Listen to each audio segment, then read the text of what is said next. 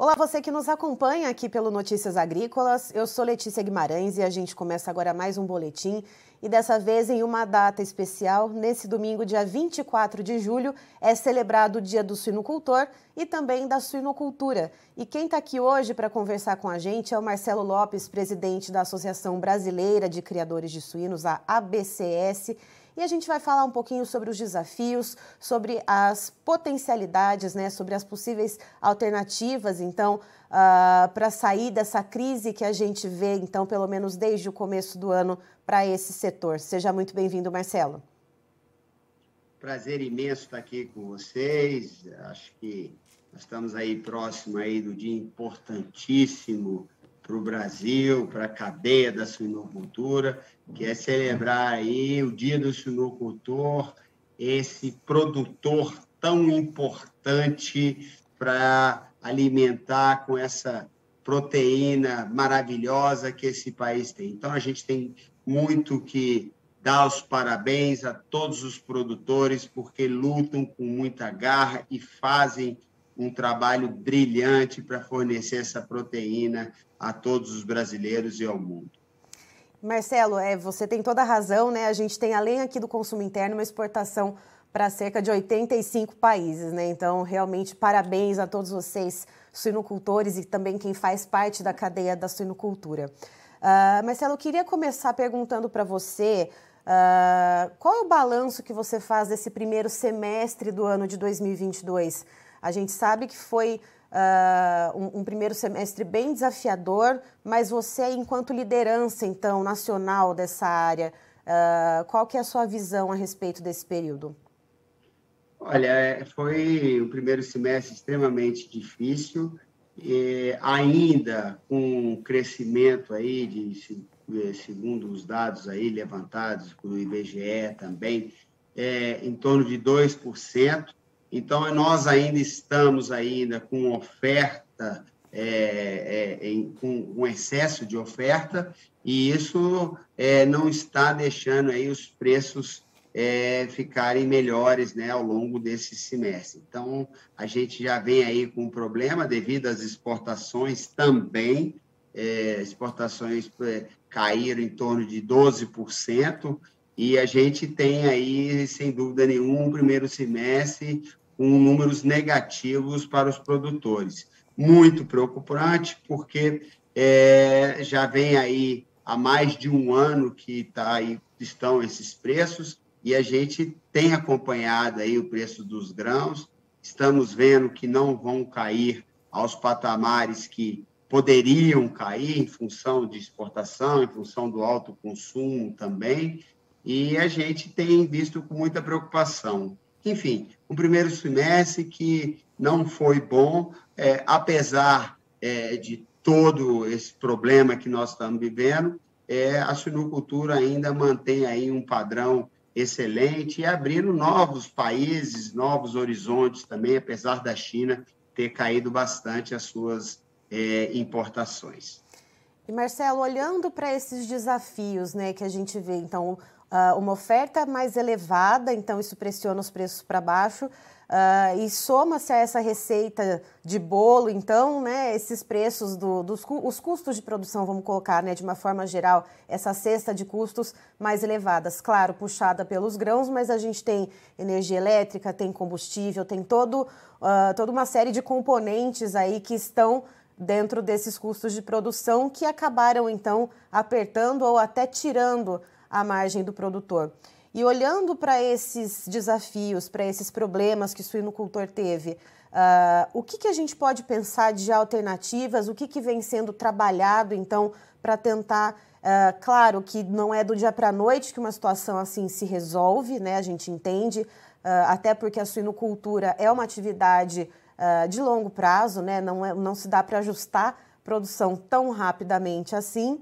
Uh, e a gente também tem a macroeconomia brasileira, que também não é do dia para a noite, que vai voltar a ser o que era antes. Uh, mas pensando no que dá para fazer, Marcelo, quais pontos podem ser trabalhados uh, para que essa crise seja, os efeitos dessa crise sejam mitigados pouco a pouco? Olha, é, a, a, gente tem feito um trabalho gigantesco do ponto de vista de exportações, abrindo novas opções, não ficando é, dependendo somente da China, como a gente já viu esse desenho lá atrás com a Rússia. Então, a gente tá, tem aumentado bastante aí é, outros é, horizontes, né? aumentando principalmente aqui na América do Sul, países comprando fortemente, e o nosso mercado interno. Eu tenho é, é, é, comigo que a gente tem o mercado interno, a nossa galinha dos ovos de ouro. É, nós temos 230 milhões de habitantes aqui no Brasil que consomem apenas, estamos chegando aí em 20 quilos, 20 ponto pouco, 20 ponto alguma coisinha aí, quilos per capita de consumo. Isso, a ser comparado com o resto do mundo, ainda é muito pouco, então nós temos uma perspectiva gigantesca. E esse trabalho, ele já vem sendo feito há mais de 10 anos pela Associação Brasileira, é um trabalho de formiguinha que vem colhendo os frutos nesse momento.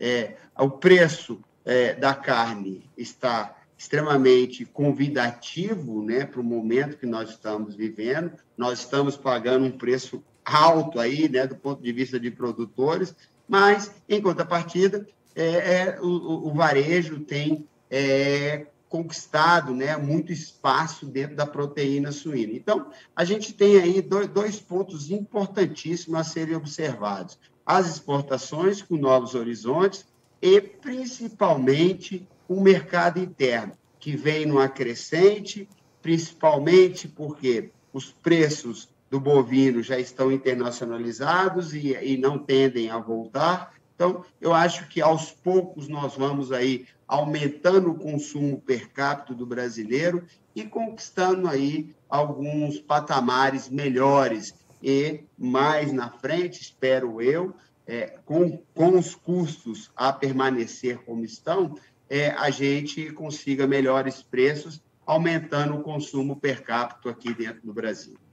É, só pontuando para quem está nos acompanhando, é, nas últimas semanas nós até noticiamos aqui no Notícias Agrícolas oito plantas processadoras de carne suína aqui do Brasil foram habilitadas para exportar carne suína para o Canadá. Isso é uma ótima notícia. É claro, né, Marcelo? A gente sabe que não tem nenhum outro país no mundo com ah, o apetite que a China tem por carne suína, né? É, infelizmente não tem um, uma só nação que vá substituir a China nesse sentido, então é importante a gente pulverizar. E nesse sentido de você falar das ações que estão sendo tomadas, tanto em relação à exportação, mercado interno, uh, falando sobre grãos, eu queria saber também de você, Marcelo, a questão do planejamento de compras, como que fica é, é, essa questão uh, do produtor, às vezes, muitas vezes comprar da mão para a boca, principalmente o produtor independente, a questão de investimento em armazenamento de grãos. Isso também, no médio e longo prazo, é algo que o produtor deve, deve trabalhar também para não ficar à mercê dessas espe especulações, perdão, ou dessa volatilidade de mercado? Sem dúvida nenhuma. Eu acho que é, o ano passado, inclusive, nós trabalhamos muito forte nesses pontos. Nós demos várias orientações, cursos, é, apresentamos opções, um mercado de opções é, a todos os produtores, não só os independentes, mas você tem dentro da própria integração também aqueles produtores que fabricam a sua a, a, sua ração, é, dentro das cooperativas, você tem vários modelos também. Enfim, a gente tem atendido aí os produtores de uma forma geral, é, orientando essa compra no mercado futuro para que você não seja pego de, de, de surpresa. Então, tem um módulo interessantíssimo no site da BCS, ele está lá gravado. Quem quiser acompanhar, tem todos os passos mostrando aí as possibilidades de mercado futuro, mercados de opção. Então, é uma possibilidade e que nós estamos trabalhando muito forte também. Orientação para compras futuras dos grãos. E nós precisamos nos proteger, porque é aquela aquela história da mão para a boca, a gente está vendo que a situação fica difícil. Nós temos em plena safra aí, o, o milho deu uma caída em função dessa colheita que nós estamos vivendo, só que o mercado futuro já vem apresentando aí altas significativas. Então, é preciso estar muito ligado nisso aí, porque 80% do nosso custo está dentro desse é, é, é, ali da ração, né? Então, é, milho e farelo de soja representam muito. Então, é preciso que tenha aí é, informações para que entre no mercado futuro. E a BCS tem trabalhado muito forte isso junto aos produtores para que consigamos aí aliviar um pouquinho então aí nos afligindo aí há mais de um ano, um ano e meio. Marcelo, retomando um pouquinho do que você falou daqui do mercado interno, né, que é a nossa galinha dos ovos de ouro, uh, e que a gente precisa trabalhar isso porque o consumo per capita ainda uh, em comparação com outros países, ainda é baixo. A gente teve recentemente a realização da décima edição da Semana Nacional da Carne Suína, é, que é um trabalho muito importante que a BCS, uh, ah, com parcerias, né, realiza junto ao varejo para promover, então, essa proteína. Uh, me conta um pouquinho dos resultados que a gente teve nesse ano e dos impactos, então, uh, para as granjas, dos impactos para a cadeia da suinocultura de uma forma geral. Olha, foram resultados surpreendentes. A gente teve números interessantíssimos, aumentos aí de 100, 120, 200% no, no, no, nas vendas né, no mesmo período do ano passado. A Semana Nacional ela é um sucesso absoluto, não só em vendas, mas ela é um sucesso na informação ao, ao, ao, ao consumidor. O grande, eu acho que o grande negócio da Semana Nacional, claro, além das vendas que aumentam muito nesse período, mas é a educação, a informação que a gente leva, primeiro ao colaborador de toda essa cadeia de varejo, né? É, é, é, é, uma, é, uma, é uma atividade feita com estratégia, com inteligência, onde você consegue levar tudo aquilo que você tem na produção e levar as verdades ao nosso consumidor. E isso tem dado um resultado fabuloso. Nós estamos alcançando aí os 20 quilos per capita, não é à toa. Primeiro a gente é, fez os cortes, depois a gente fez as orientações aos colaboradores. E agora estamos levando, além de levar todos os colaboradores do, dos grandes varejos também, a, a, a, as granjas, aos frigoríficos, para entender, levando informação ao consumidor. Porque a gente vive, é, viveu anos, há muitos anos, com, com, um problema seríssimo em cima da carne suína. A carne suína era sempre vista como, como uma carne gorda, com a carne suja, com a carne que, enfim, cheia de preconceitos. E as pessoas estão enxergando aquilo que o mundo já vê há muito tempo, não é à toa que é a mais consumida no mundo.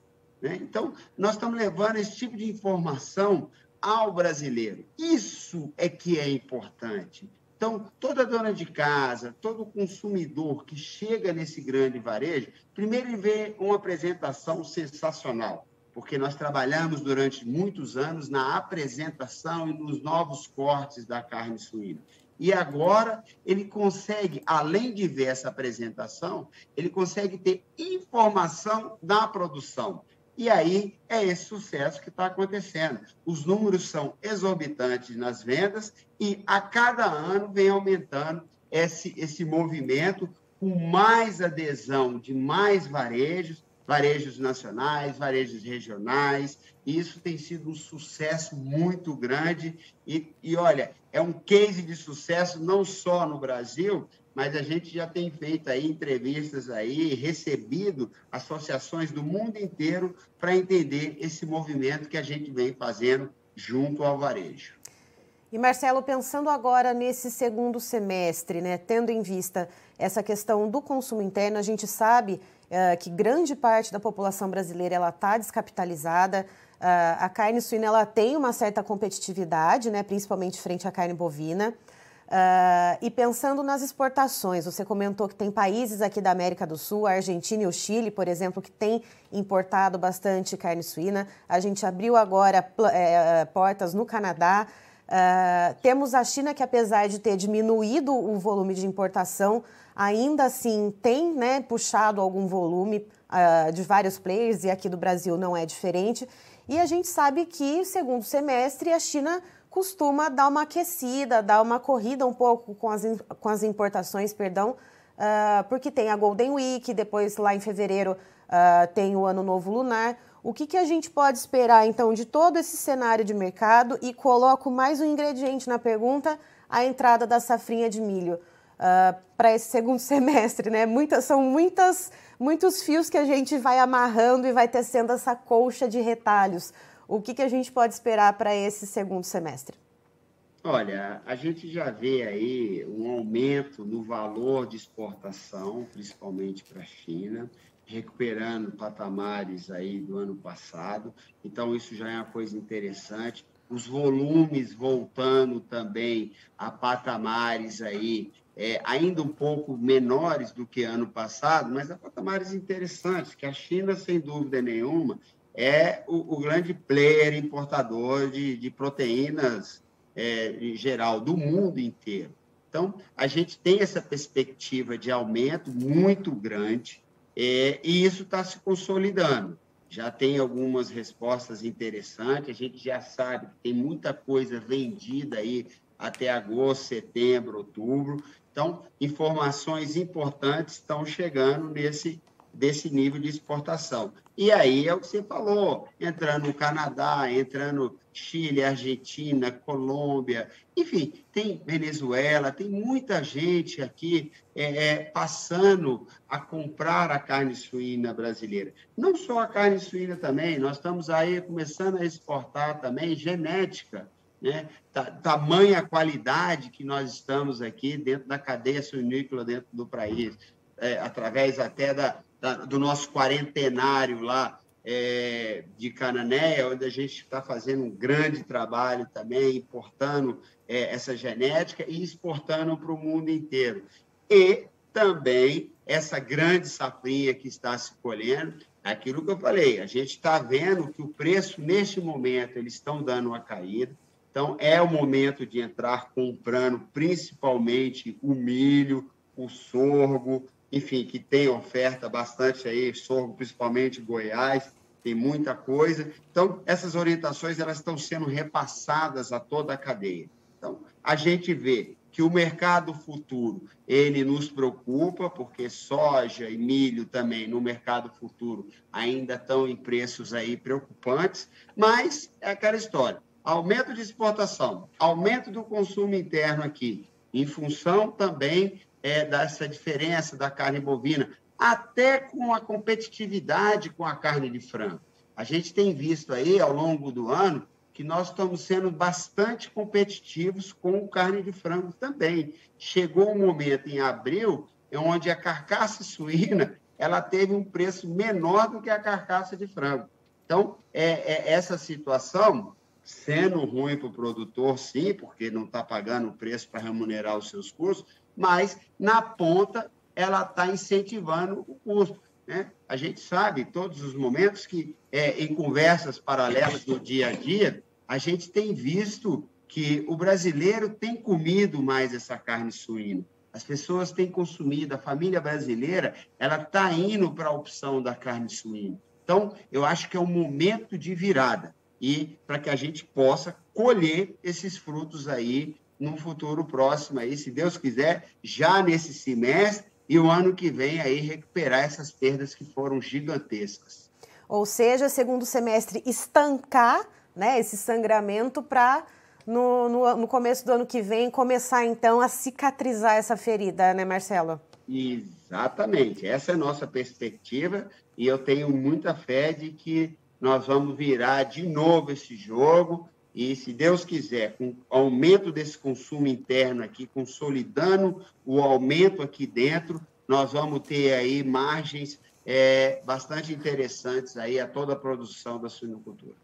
Certo. Marcelo, muito obrigada pela sua participação aqui com a gente no Notícias Agrícolas nessa data tão especial. E é claro, você e toda a equipe da BCS são sempre muito bem-vindos aqui no Notícias Agrícolas. Eu que agradeço, estou sempre aqui à disposição e é sempre um prazer enorme falar com vocês.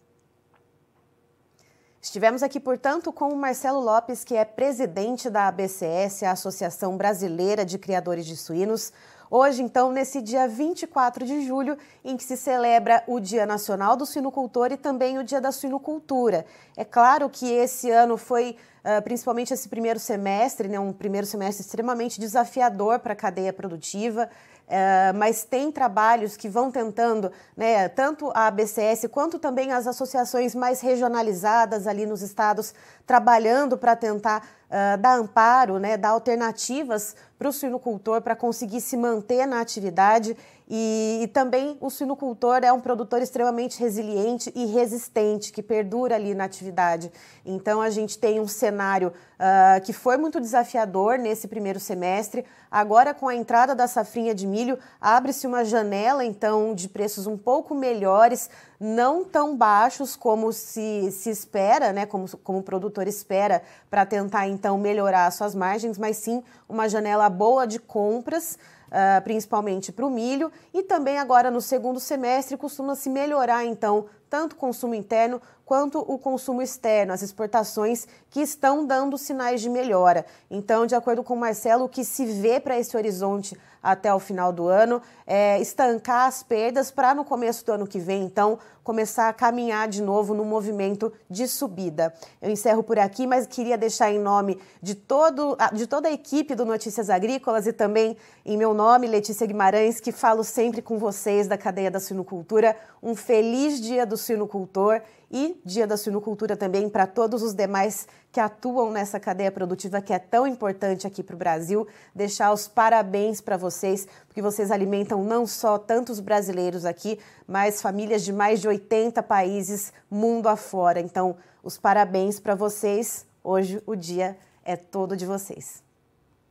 Participe das nossas mídias sociais no Facebook Notícias Agrícolas, no Instagram, arroba Notícias Agrícolas e em nosso Twitter, arroba Noteagri. E para assistir todos os vídeos, se inscreva no YouTube, na Twitch, no Notícias Agrícolas Oficial.